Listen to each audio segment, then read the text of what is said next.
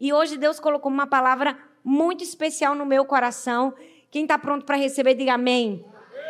Mas vocês vão me ajudar a pregar? Amém? Porque é assim, ó, quando a gente prega, a pessoa diz amém, glória a Deus, assim seja. Amém, gente? Você sabe que essa igreja é uma igreja que nasceu no berço do Nordeste, e nordestino é animado, é ou não é? A gente, ó, já aprendeu.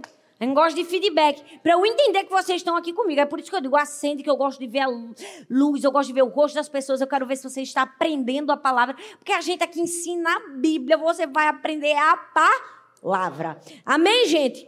Hoje eu vou falar de um tema um pouco assim. difícil de se falar, se eu posso assim dizer. Pouco pregado, pouco ministrado, mas tão vivido nos últimos dias: inveja. O tema dessa ministração é invejoso eu? Será que nós estamos avaliando o nosso coração? Antes que você pense, essa mensagem não é para mim, pastora. Graças a Deus, eu sou uma pessoa livre da inveja. Eu gostaria que você não tivesse nenhuma retenção no seu coração pensando dessa maneira. Eu gostaria que você não pensasse na sua, não vamos dizer o grau de parentesco, né, gente? Eu ia dizer Naquela pessoa, você, eita, se fulano tivesse vindo hoje para a igreja que vai falar de inveja. Não, não, sou eu e você mesmo. Essa palavra é para mim e para você. Fala assim, essa palavra é para mim. A Bíblia fala como a inveja corrompeu o caráter de muitas pessoas. Nós temos muitos exemplos bíblicos de como a inveja terminou destruindo um destino que era para ser de paz e alegria e de sucesso. A Bíblia fala que Raquel sentiu inveja por não poder ter filhos e culpou seu marido Jacó.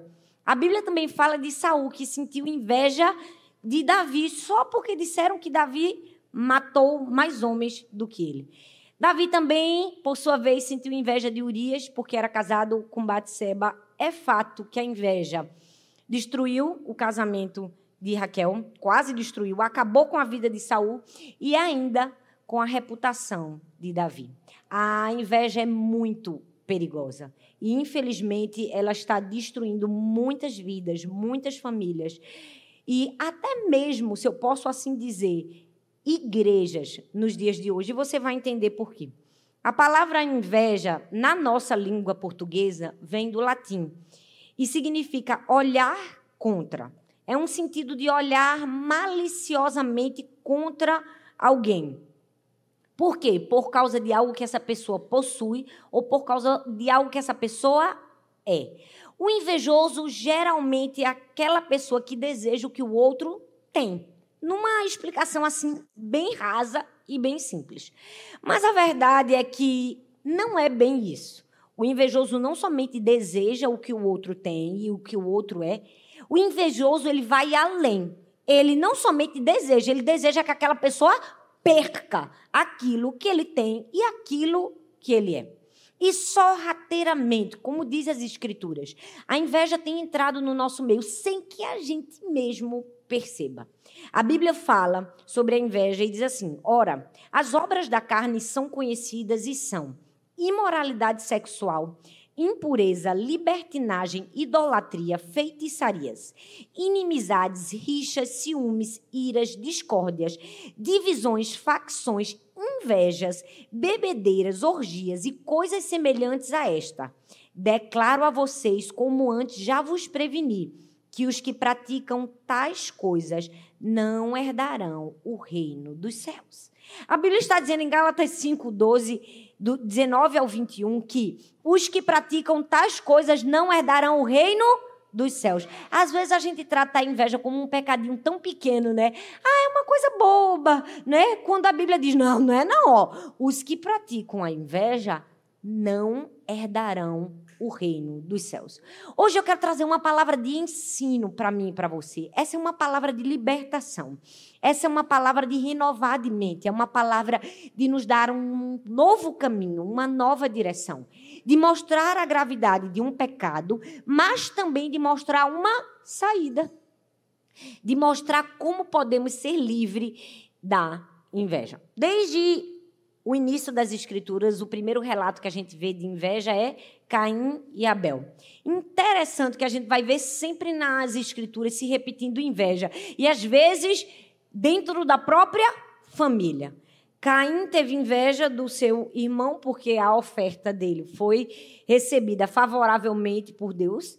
Então, terminou em morte. Depois, Esaú invejou o seu irmão Jacó.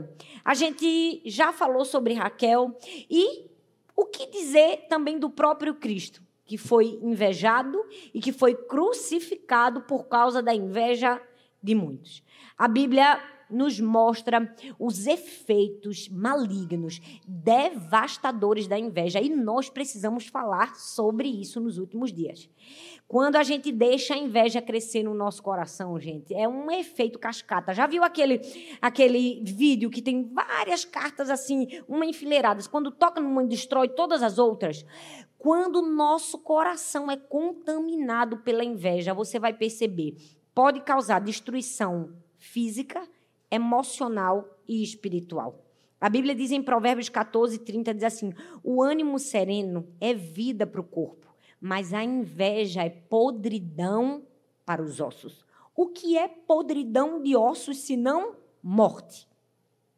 O texto diz que a inveja é podridão para os ossos. Tiago capítulo 3, do verso 14 ao 17, diz assim, ó: Se pelo contrário vocês têm em seu coração inveja amargurada e sentimento de rivalidade, não se gloriem disso, nem mintam contra a verdade. Esta não é a sabedoria que desce lá do alto, pelo contrário, é terrena, animal e demoníaca. Pois onde há inveja e rivalidade, há confusão e toda espécie de coisas ruins. A inveja é uma questão do coração e nós precisamos falar sobre a inveja. Porque a inveja tem crescido tanto nos últimos dias. Porque vivemos uma sociedade do descontentamento. Você já percebeu que sempre que você está feliz com alguma coisa, alguém tem algo que tenta roubar a alegria daquilo que você tinha, do que Deus te deu? Infelizmente, nós somos uma geração descontente. A gente compra um celular, se na semana seguinte lançar um, acima a gente já fica. Meu celular não é tão bom. Ora, você estava feliz que você tinha acabado de comprar o celular. Se lançar outro, já está ruim. A bateria não está funcionando. É verdade ou não é? Você já percebeu que às vezes nós temos coisas que o Senhor nos dá e nós compramos e nós adquirimos, mas temos a sensação de que nunca é suficiente? O Senhor te deu um carro, mas se alguém comprou um carro melhor, você já pensa: meu carro não é tão bom. Te deu uma casa, mas se alguém tem uma casa melhor, minha casa não é tão boa. Você viajou de férias, mas se você viu outra pessoa nas Maldivas, você pensa: a minha não foi tão boa. Porque essa geração de mídias sociais, de internet, de, de um lugar onde as pessoas esbanjam tanto, estão roubando das pessoas o verdadeiro contentamento. E mais, estão levando cada uma delas a um precipício chamado inveja. É por isso que hoje nós vamos aprender como lidar com a inveja, que é um inimigo interior. Se a inveja pudesse ser um, um inimigo exterior que a gente matasse e finalizasse, era mais fácil, é verdade ou não é? Mas a inveja é um inimigo interior. E as escrituras nos dão armas para combatermos a inveja. A primeira delas é parar de achar que a inveja é um problema do outro. É isso mesmo. Lá na minha terra a gente chama isso de óleo de peroba. Sabe aquela coisa assim? Você precisa se perceber, porque a gente sempre acha que a inveja é um problema do outro. Fulano tem uma inveja de mim. Eu não sei, tem uma geração vitimista que acha que todo mundo tem inveja dele. É, ah, isso é porque fulano tem inveja de mim. Gente, ô estrela d'alva, alecrim dourado. Todo mundo tem inveja de você? Quer dizer que em nenhum momento você se percebeu invejando alguém? Quer dizer que em nenhum momento você se percebeu sendo tomado por esse sentimento? Sabe, primeira lição para a gente lidar com a inveja é parar de pensar que ela é um problema do outro. A Bíblia diz em 1 João capítulo 1, versículo 7, diz assim: Mas se andarmos na luz como ele na luz está, temos comunhão uns com os outros. E o sangue de Jesus Cristo, seu Filho, nos purifica de todo o pecado. A Bíblia, gente, é clara. Ela diz que a gente precisa andar na luz. Nós precisamos andar na luz. Mas a inveja é algo que se abriga nas trevas. Muitas pessoas estão vivendo uma vida de inveja porque estão na escuridão. Elas não conseguem perceber, examinar o seu coração. Eu realmente acredito que uma das armas de maior crescimento na nossa vida é aprendermos a examinar o nosso coração. Sabe, todos os dias, quando você for dormir, eu gosto de dizer isso, antes de deitar ou ao deitar a cabeça no travesseiro, faça um exame de si próprio. Como a Bíblia diz, Senhor, sonda o meu coração. Vê se há em mim algum caminho mau e guia-me pelo caminho eterno. É um exame de si mesmo. É um olhar para si mesmo e dizer: Deus, Sabe, aonde eu estou errando? Aonde os meus pensamentos estão me levando? Aonde o meu coração é enganoso, porque é assim que as escrituras dizem que o coração do homem é enganoso, estão me levando. Senhor, me mostra, me coloca na luz, não me deixa na escuridão. Porque às vezes, quando estamos na escuridão, pensamos e fazemos coisas que achamos estar certas, mas no fundo, no fundo, são a nossa destruição. Hoje eu quero falar para você e compartilhar um pouco sobre a história de Saul e de Davi. Saul era rei, Davi era só um pastor de ovelhas. Saul tinha dinheiro, poder, fama. Saul tinha muitas mulheres. Saul tinha um harém, tinha palácios, tinha ouro. Davi não tinha nada, não é, gente? Coitado. Um pastorzinho fedorento, né? Que só fedia ovelhas. Mas Saul vivia invejando Davi. Essa é uma primeira grande lição, que a gente não precisa ter muita coisa para ser invejado. A verdade é que a inveja, ela é tão obscura, mas ela é tão obscura que quem tem não percebe tudo o que ela tem. E ela é sempre uma pessoa descontente. Por quê? Porque o invejoso, ele quer o que o outro tem e quer ser o que o outro é. Esse era Saul.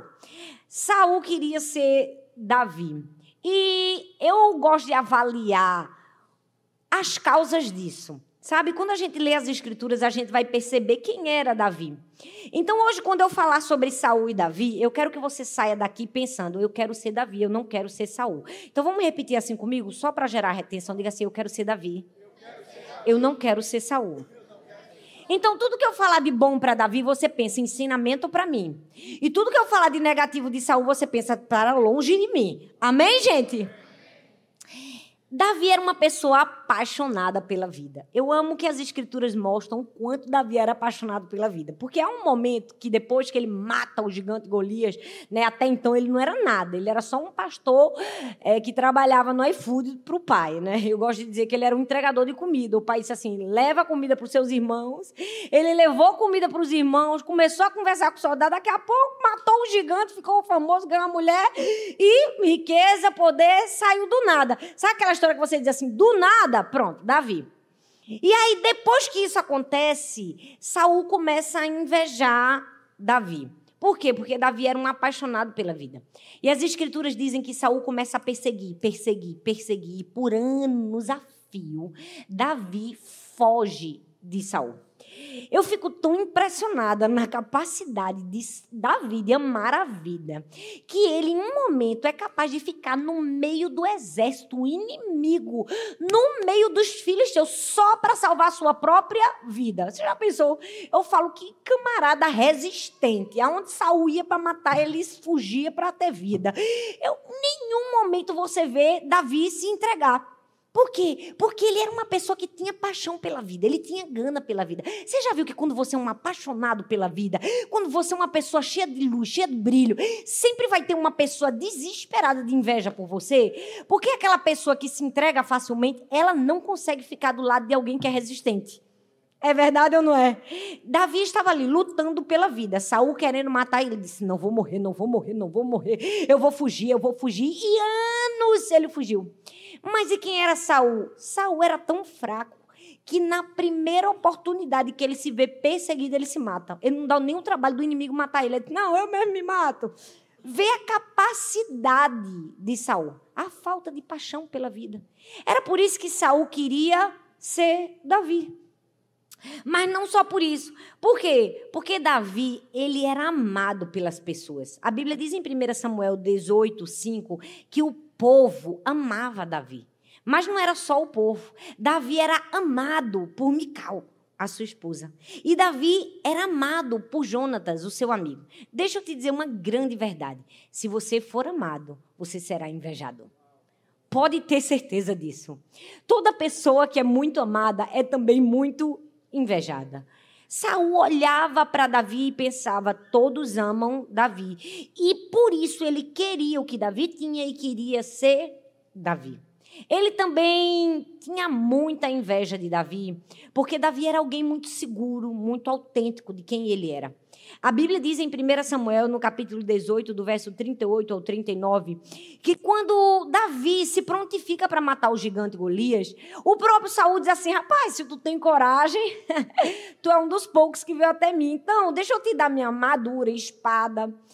E quando ele oferece todas aquelas ferramentas, Davi disse: Não, obrigada, já deu. Eu tenho aqui um estilingue de cinco pedrinhas que eu estou acostumada a usar. Com isso mesmo aqui, eu vou, porque eu vou em nome do Senhor dos exércitos. Então tá tudo bem, Saul, deixa comigo. Eu vou falar uma coisa para você: é preciso ter muita segurança para fazer o que Davi fez. Porque se fosse eu e você no lugar de Davi, que a gente fosse matar um gigante, muitas né, maior do que nós mesmos, Qualquer ajuda seria de bom tamanho. Se alguém me desse uma espada, eu digo, me dê uma espada, uma arma, um revólver. O que, é que tem mais aí para mim? Um que gira.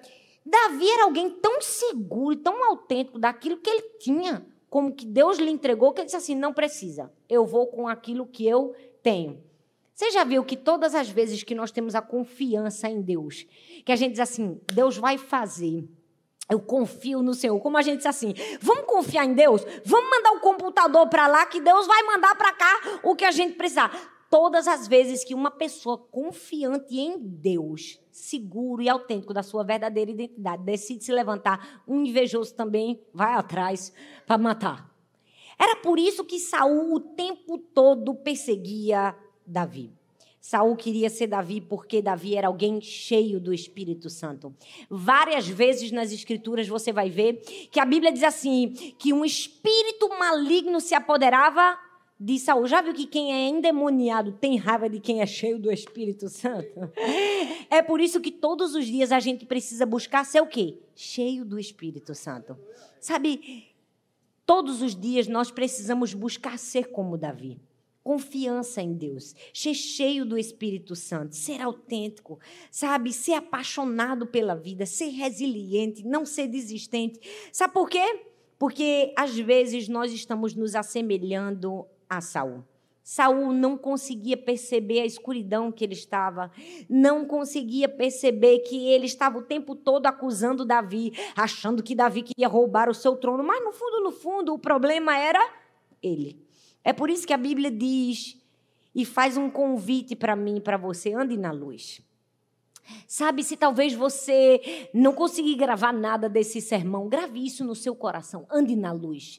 Todas as vezes que estamos na luz, a escuridão não pode nos entenebrecer. Só nosso entendimento é claro acerca de nós mesmos, acerca dos nossos dons, dos nossos talentos, mas também das nossas falhas, também do nosso pecado, também daquilo que Deus precisa tratar em nosso coração. Nós precisamos andar na luz.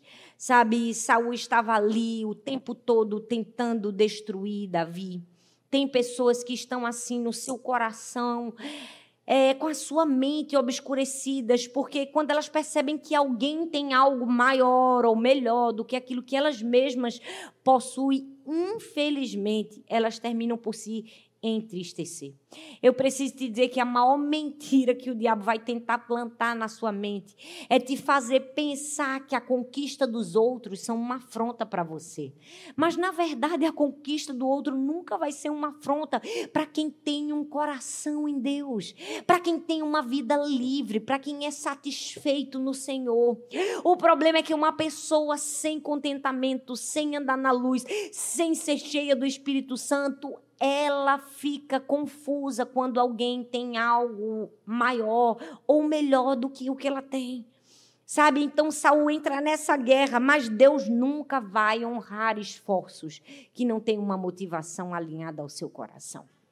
Saul se esforçou, gente. Ele se esforçou. Ele batalhou. Ele fez de tudo para matar Davi. Não conseguiu. Deus não honra esforço com a motivação contrária. Tem gente que diz assim: Eu tenho medo da inveja me pegar. Pois eu não tenho, não. Sabe por quê?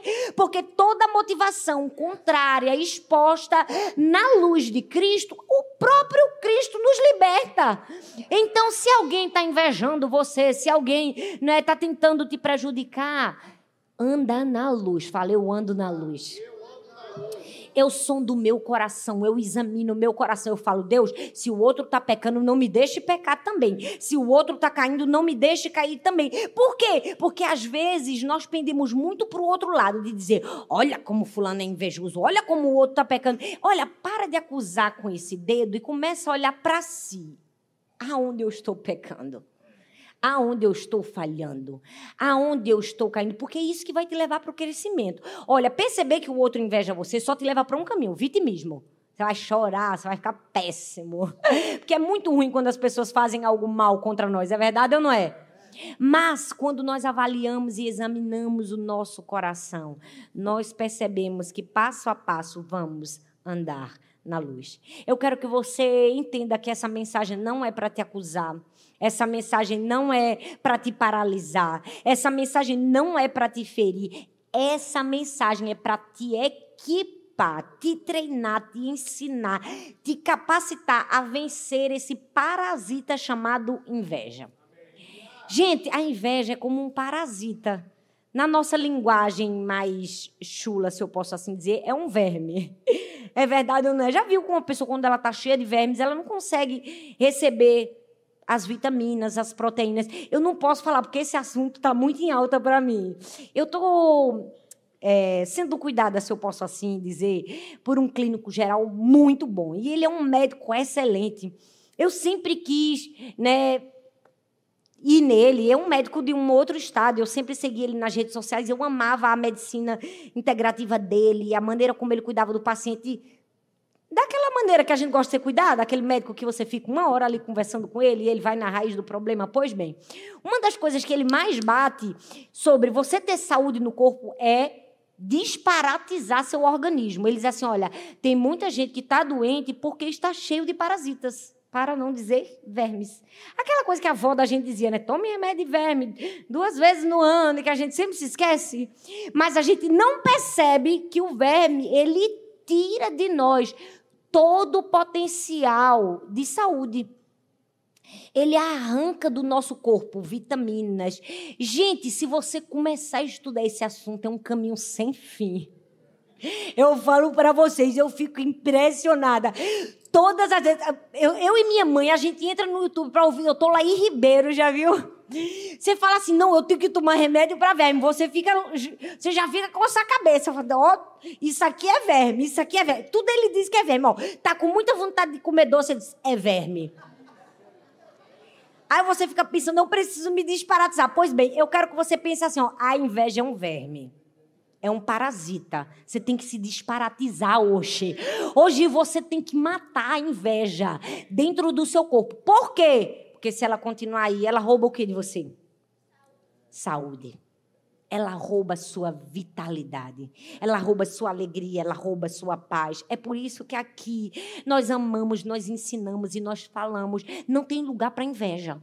Aqui não tem lugar para o invejoso. Aqui a gente não dá ouvidos para o invejoso. Por exemplo, aqui é assim, a gente serve. Se alguém está no altar, amém, glória a Deus. Se eu não estou, se não é minha vez de cantar, glória a Deus por isso também. Ah, se alguém está numa posição de liderança, amém. Ah, eu não fico, eu queria. Não, aqui a gente não é apegado a cargos, a gente é apegado a Cristo. Aqui a gente não briga por coisas pequenas. Ei, nossa identidade está firmada em Deus. Aqui a gente não fala mal das pessoas. Olha, você pode chegar aqui, você pode chegar na cela. Quantas pessoas que dizem, ah, eu estou aqui na cela, porque eu fui ferido, porque aconteceu isso. Amém. Olha, preste atenção. Se você precisa resolver esse problema, vai para um gabinete pastoral. A gente sempre ensina, porque aqui a gente não gosta de ouvir ninguém falando mal de ninguém. Aqui na Igreja do Amor, você é, não vai ser ouvido se você quiser falar mal de outra igreja. Não importa qual seja a igreja, você não vai ser ouvido, porque nós aprendemos a ser uma igreja livre. Nós amamos as pessoas, nós cuidamos das pessoas, nós somos livres da inveja. Então, tudo que vai contra a palavra de Deus é aquilo que a gente combate. Entendeu? Se não for pecado, né? A gente segue em frente. Mas é pecado, a gente combate. Então, primeira lição para você se ver livre da inveja é: pare de achar que a inveja não é um problema seu. Comece a perceber que talvez tenha um parasita no seu estômago. Hoje você vai tomar aquele remédiozinho que mata tudo e que te dá saúde. Amém, gente? Amém. Ou vocês não estão querendo tomar? Ou vocês não estão afim de se ver livre? Ah, não estou sentindo não, gente. Amém, gente? Amém. Segundo, deixe Deus crucificar a sua inveja. A Bíblia diz em Gálatas 2, 20, diz assim: Já estou crucificado com Cristo. E vivo não mais eu, mas Cristo vive em mim. E agora, a vida que eu vivo, vivo pela fé no Filho de Deus, o qual me amou e se entregou a si mesmo por mim. A Bíblia diz que nós fomos crucificados com Cristo. O que isso significa? Que agora a gente tem o poder para viver como se a nossa carne estivesse morta. Porque nós fomos crucificados em Cristo. Deixa eu te dizer, para com essa ladainha que você não consegue, porque você foi crucificado com Cristo e a sua carne está morta. Ou seja, você tem o poder e a capacidade de escolher viver não pelas obras da carne, mas pelos frutos do Espírito. Se você está vivendo pelas obras da carne, é porque você não tomou o remédio de parasitose. Tá entendendo? Se você está vivendo pelas obras da carne, é porque você não está fazendo a escolha de viver pelos frutos do Espírito. Por quê? Porque você foi capacitado para isso. Sabe, a partir do momento que nós entregamos a nossa vida a Jesus, que a gente nasceu de novo e hoje a gente estava assistindo, as minhas filhas estão assistindo The Chosen. Alguém já assistiu The Chosen? Eu indico você assistir, se você não assistiu. E estava na parte de Nicodemos. E, e aquele momento em que Nicodemos conversa com Jesus sobre nascer de novo. Pois bem, nós precisamos ter essa conversa com Cristo e entender. A partir do momento que eu nasci de novo, a partir desse momento eu posso viver uma vida cheia de frutos do Espírito. Eu posso fazer uma escolha diferente, viver em espírito. Mas Saul não, gente. Saul vivia na carne, por isso ele sempre via Davi como uma ameaça. Não seja Saul, seja Davi. Uma pessoa que não vive uma vida no espírito, ela olha para o outro sempre como uma ameaça. Olha para mim, Saul via Davi como uma ameaça, por quê? Porque Davi era um bom líder. Olha bem para mim. 40 dias o gigante Golias passou desafiando o povo de Israel. Foi ou não foi?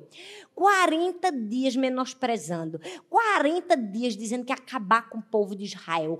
40 dias dizendo que ia aniquilar com eles. 40 dias de palavras de intimidação, porque se você lê as escrituras, não existe registros de Golias matando, exterminando, cortando cabeça de gente, expandindo e colocando no, né, ali naquelas cercas, porque se você estudar no contexto histórico, é, os inimigos eles expunham os cadáveres assim para assustar mesmo. Você não vê isso. Você só vê Golias falando. São só palavras de intimidação. Golias passou 40 dias falando. Saul fez o quê? Foi que Saul fez, gente? Vocês não estão lendo a Bíblia? Não fez nada. Não fez nada. Saul era o líder. Golias passou 40 dias intimidando. Saul não fez nada. Davi, na primeira conversa que ouviu, resolveu o problema. Por quê? Porque Saul, Davi era um bom líder. Todas as vezes que você for um bom líder, um resolutor de problemas, todas as vezes que você se levantar, quando ninguém fez, você faz. Quando ninguém se prontifica, você se prontifica. Quando ninguém resolve, você resolve. Você vai ser invejado. Davi foi invejado por causa disso, porque 40 dias Saul tinha oportunidade de fazer alguma. Gente, Saul tinha dinheiro, tinha exército, podia juntar todo mundo. Vamos pegar assim uns 300 mil homens para matar. Não fez nada. Davi, na primeira conversinha com os soldados, disse assim: rapaz, eu tenho aqui cinco pedrinhas, um estilingue, e resolveu o problema. Saul via Davi como uma ameaça porque Davi era um bom líder. Mas via também como uma ameaça por quê? Porque Davi era ousado. Gente, eu não sei vocês, mas que coragem de Davi, não é? Uma pessoa numa posição hierárquica considerada tão inferior, um pastorzinho de ovelhas. Ele é capaz de fazer questionário, interrogatório com os soldados.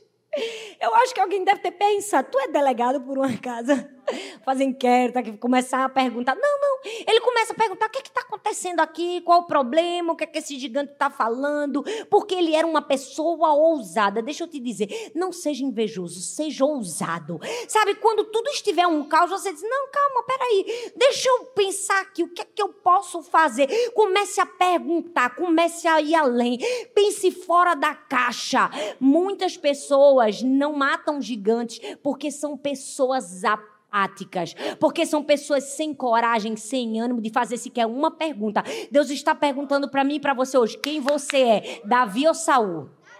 Ah, isso, boa, minha filha. Oh, minha filha, falei para vocês. Aprende. O que ninguém fez, nenhum adulto fez, uma criança respondeu. Quem é você, Saul ou Davi? Davi. Boa. O Davi se levanta, o Davi é ousado, o Davi é bom líder. E aí, quando Davi começa a questionar, perguntar, ele recebe como resposta intimidação. É assim, toda vez que você tiver ousadia, você vai receber como resposta intimidação. Quem você pensa que é? Seu próprio irmão. Com quem você deixou as poucas ovelhas suas? Mas um Davi, uma pessoa ousada, cheia de Deus, cheia do Espírito Santo e não invejosa, ela não desiste. Porque quando tentam nos menosprezar, no fundo, no fundo, essas pessoas, elas querem tirar o que você tem, pensando que aquilo que você tem rouba delas o que elas queriam ter. O problema é que as pessoas têm uma mente totalmente totalmente distorcida. Elas pensam que o que você tem rouba delas a capacidade delas terem. Tem horas que eu digo, gente, a vida não é um pódio, não, ah, não, não, vamos parar com isso. Não é só uma pessoa que está no primeiro lugar. Você já viu? Tem gente que acha que se você brilhar, rouba o brilho dela de jeito nenhum. Todo mundo pode crescer, todo mundo pode avançar, todo mundo pode alcançar lugares altos, porque somos todos filhos do mesmo Deus. Ei, nós precisamos ter esse. Tem gente assim, esconde, esconde responde assim: não conta essa informação, porque vai beneficiar. Só está te prejudicando, mostrando a pessoa medíocre, invejosa, que talvez esteja aí no seu coração, esse parasita que tem que morrer. Sabe, Davi era alguém que nós precisamos desejar ser uma pessoa ousada, um bom líder. Davi também era um encorajador. A Bíblia fala que tem um, momento nas Escrituras que quando Saul diz assim, eita, estamos acabados. Davi que diz, não, que nada, estamos não. Por quê? Porque o rei era Saul, mas quem era conselheiro? Davi. Vamos falar a verdade. Rei está num patamar superior. Rei tem mentor. Rei tem professor. Rei tem, tem gente para treinar, para preparar. Davi não tinha ninguém para ensinar ele, não. Ele só tinha um senhor, vivia ali tangendo o bicho. Vai para lá, vem para cá, vai para lá. Mas quem era o conselheiro? Davi. Porque ele era um encorajador. A Bíblia fala em 1 Samuel, no, verso 17, no capítulo 17, o verso 33, que eu amo esse momento, que quando respondeu Saúl, diz assim, você não tem condições de lutar contra esse filisteu. Você é apenas um rapaz e ele é um guerreiro desde a sua mocidade. Por vários momentos, Saul tentou ameaçar Davi a desistir. E ele é resiliente e grato. Ele vai até o fim.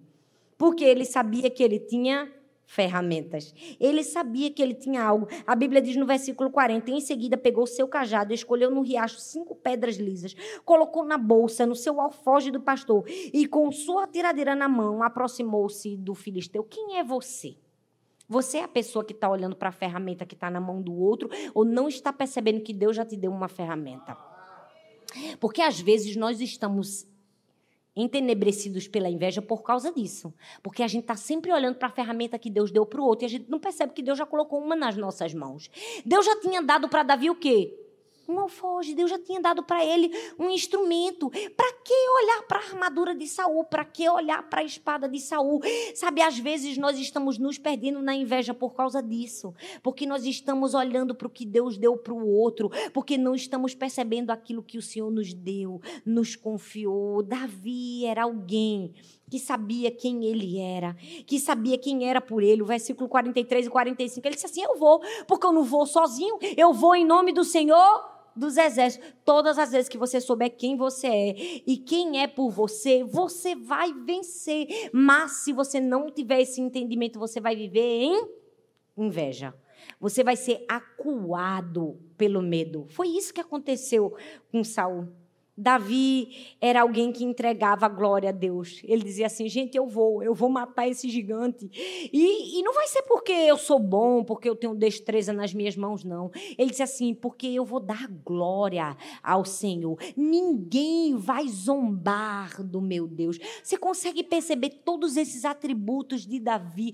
Você consegue olhar para a sua vida hoje e dizer assim: Deus, me ensina a ter um coração de Davi? Senhor, se tem um resquício de Saul aqui, mata, arranca, manda embora. A gente precisa ser livre desse parasita. E a última lição para sabermos tratar com a inveja é: esteja enraizado no amor e não na inveja. Efésios capítulo 3, versículo 17 ao 19 diz assim: Para que Cristo habite pela fé nos vossos corações, a fim de que, estando arraigados e fundados em amor, poderdes perfeitamente compreender com todos os santos qual seja a largura e o comprimento e a altura e a profundidade e conhecer o amor de Cristo que excede todo o entendimento, para que sejais cheios de toda a plenitude de Deus. Presta atenção. A inveja, ela não pode encontrar lugar no nosso coração quando a gente tem a nossa identidade firmada e fundamentada no amor de Deus. Por que tantas pessoas estão vivendo inveja? Porque elas não sabem quem são e não receberam o amor de Deus. Presta bastante atenção. A gente precisa ter um nível de relacionamento com Deus de tal maneira que o amor de Deus nos preenche de uma forma que a nossa vida não está sendo ocupada em invejar os que os outros têm, porque a gente já recebeu tanto, que a gente vive uma vida assim, dizendo: Senhor, eu tenho muito mais do que eu merecia. Eu tenho muito mais do que deveria me ser dado. Mas, infelizmente, a inveja surge quando? Quando eu não estou plenamente satisfeito comigo. Quando é que você tem inveja? Quando você não está plenamente satisfeito com quem você é e com aquilo que você tem. E você não está plenamente satisfeito com aquilo que você é e aquilo que você tem quando você não tem um conhecimento do amor de Deus por você. Quando você tem um relacionamento profundo com Deus. Quando o Senhor te mostra quem você é, o quanto você é amado, o quanto você tem potencial, o quanto você tem dons e talentos. Você recebe esse amor e de volta devolve o amor. Mas muitas pessoas não estão enraizadas no amor, elas estão enraizadas na inveja. Por quê? Presta atenção, gente, isso é ensino que transforma a vida. Porque a sua identidade está enraizada na sua performance. Deixa eu dizer. A vida é assim. Tem dia que a gente tem uma performance high, a gente tá lá em cima. Tem dia que não é tão boa a nossa performance. Se a sua identidade estiver firmada na sua performance, ou seja, no que você é capaz de fazer, quando você estiver lá em cima, você está bem. Quando você estiver lá embaixo, você está cheio de inveja e vai ser difícil sair. Por quê? Porque você fundamentou a sua identidade naquilo que você pode fazer e não no amor de Cristo por você. É por isso que você precisa estar fundamentado e enraizado no amor de Deus. Se você passar a sua vida como Saul, olhando para os seus defeitos, você vai odiar outras pessoas, invejar outras pessoas e não estará enraizado no amor de Deus. Gente, Saul ele se odiava, porque uma pessoa que vive perseguindo o outro é uma pessoa que, que se odeia ela não consegue ver nada de bom em si mesma. Por quê? Porque ela está numa luta, numa guerra constante de acabar com o outro.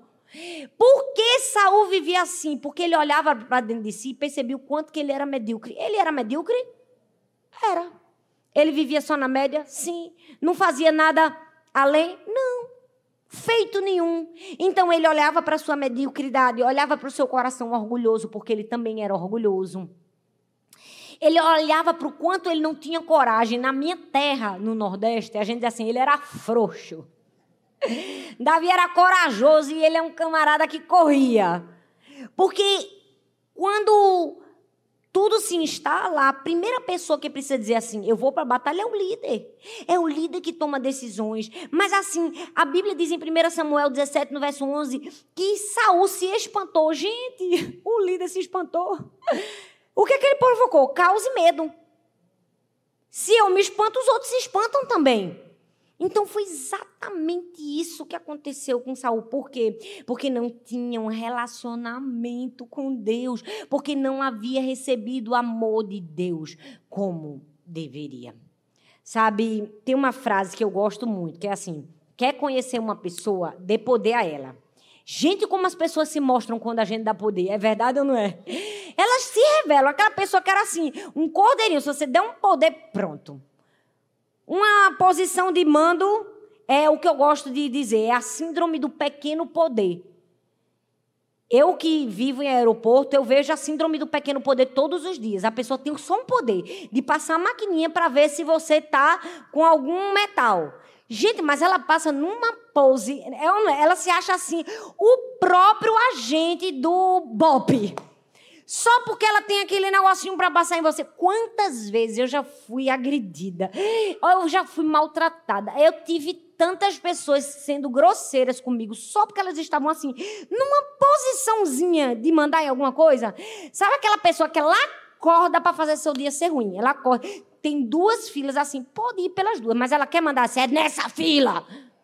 É a síndrome do pequeno poder. É uma pessoa que ela deu poder para ela, ela revela quem ela é. E essa frase é uma grande verdade. Quer conhecer uma pessoa, dê poder a ela. Mas hoje eu quero trazer uma outra frase, que também é muito verdade. Quer conhecer uma pessoa? Quer conhecer o coração dessa pessoa? Cresça junto dela. Gente, vocês não estão recebendo muito essa palavra, não. Mas eu vou falar para vocês de novo, porque eu, eu não admito um parasita ficar aqui essa noite. Amém?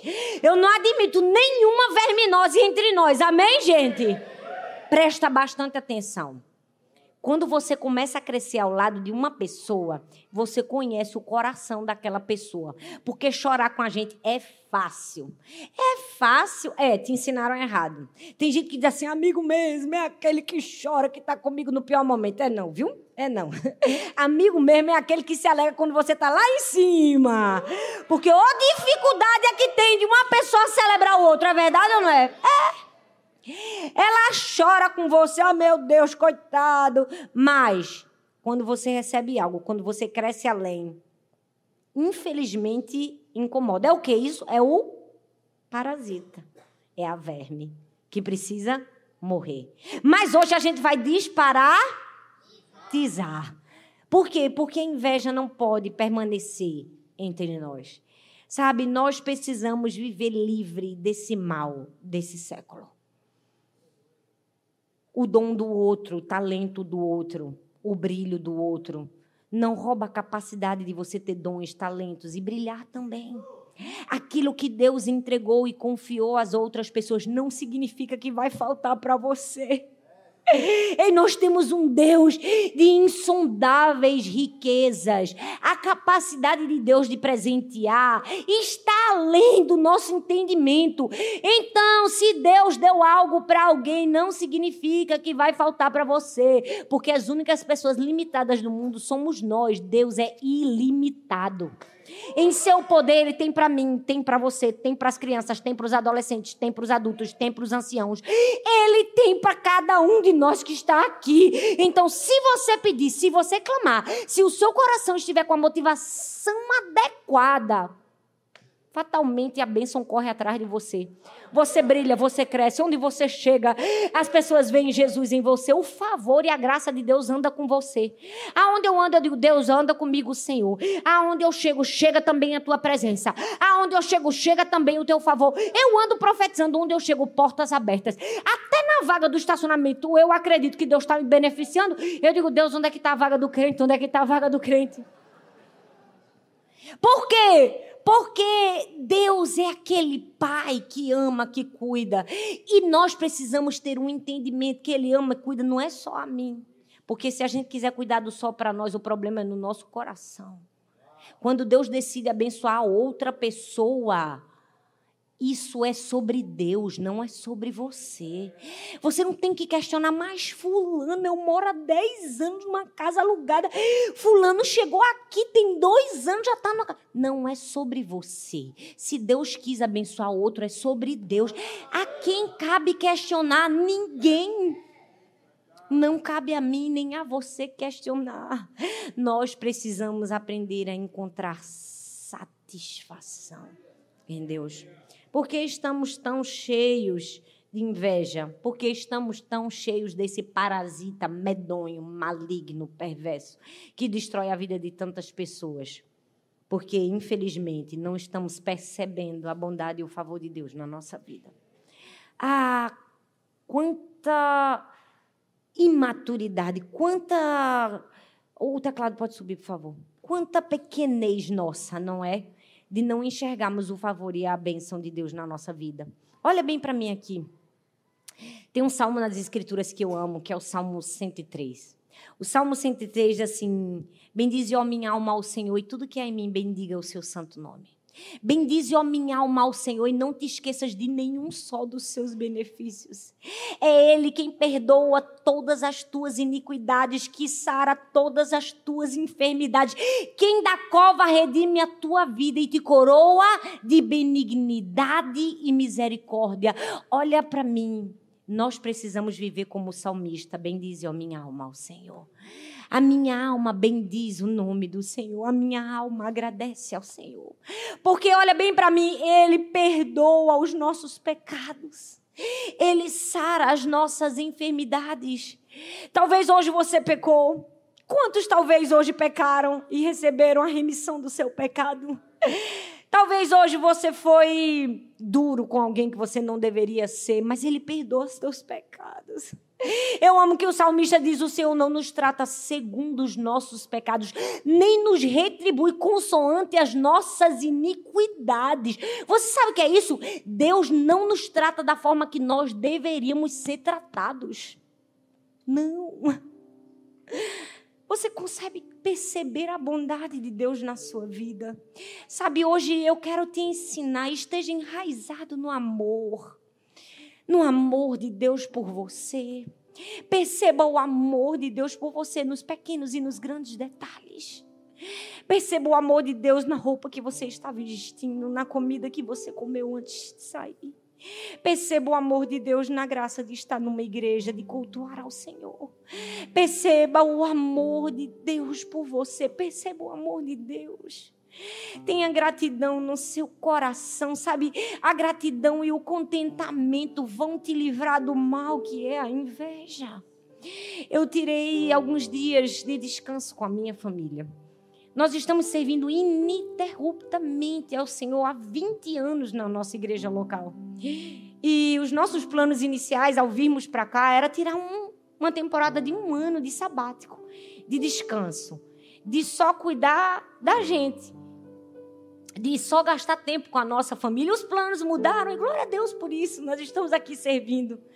Então eu disse assim, Arthur, a gente precisa tirar uns 15 dias de férias para a gente ser só de Sara, Laura e Helena e mais ninguém. Então vamos para um lugar onde ninguém acha a gente para a gente ser só das meninas, para a gente só ouvir as meninas e conversar com as meninas e como foi bom.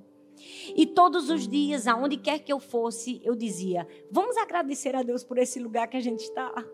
Vamos agradecer o favor de Deus, essa comida gostosa que a gente vai comer. Vamos agradecer o favor de Deus, esse, esse restaurante, esse ponto turístico, essa beleza que o Senhor nos permitiu. Vamos agradecer mais. Vamos agradecer, mas vamos viver uma vida de contentamento. Vamos parar de olhar aquilo que o outro recebeu, se nós também já não recebemos além daquilo que nós merecíamos. Eu posso olhar para a minha vida e dizer: Deus tem me tratado com tanta graça, com tanto favor. Eu não merecia. Você tem entendimento que você não merecia o que você tem, mas mesmo assim o Senhor te deu. Você pode olhar para a sua vida hoje e dizer: Senhor, me dá mais alegria, mais contentamento. Porque o Senhor guarda a minha entrada, o Senhor guarda a minha saída. Eu entrei nessa terra, Senhor, obrigada. Porque eu entrei aqui, eu entrei na minha casa, eu obrigada porque eu tenho um teto. Ah, obrigada porque eu tenho uma cama. Contentamento. Se a casa do outro é melhor, você tem uma casa. Você tem um abrigo, tem as lentes da gratidão. Você pode ficar em pé no seu lugar. Bendize a minha alma ao Senhor. E tudo que há em mim, bendiga o seu santo nome. Bendize a minha alma ao Senhor e não te esqueças de nenhum só dos seus benefícios. Ei, olha para mim. Davi estava falando com ele mesmo. Deus te trouxe aqui para você falar com você mesmo. Davi estava falando com ele, estava dizendo: Davi, olha, bendiz ao Senhor. Agradeça ao Senhor. Ele estava dizendo: bendiz a minha alma. Alma, não se esqueça. Deus te trouxe aqui para te deixar esse recado. Para mim e para você. Diga assim: alma, não se esqueça. Você pode fechar os seus olhos, pôr a mão no seu coração. Você pode começar a falar com sua alma. Você pode dizer: alma, não se esqueça. Ah, não se esqueça, alma. Não se esqueça de nenhum só dos benefícios do Senhor. Não se esqueça, alma. Não se esqueça que é o Senhor que perdoa os seus pecados. Ah, não se esqueça que o Senhor te coroa de bondade, de favor, ah, de misericórdia. Você pode agradecer no seu lugar. Você pode rasgar o seu coração. Ah, essa é uma hora de pedir perdão e de dizer perdão, Quando o meu coração e a minha mente foi contaminada pela inveja, perdão, Senhor. Perdão, Senhor, quando eu olhei para um favor na vida do outro e não percebi um favor na minha vida. Perdão, Senhor. Você pode pôr a mão no seu coração e dizer: Perdão, Senhor, quando eu fui Saul. Quando eu deveria ser Davi. Perdão, Senhor. Ah, no seu lugar você pode dizer isso. Você pode dizer, Senhor, eu te agradeço, eu te louvo. Eu só tenho motivos para dizer obrigada, obrigada.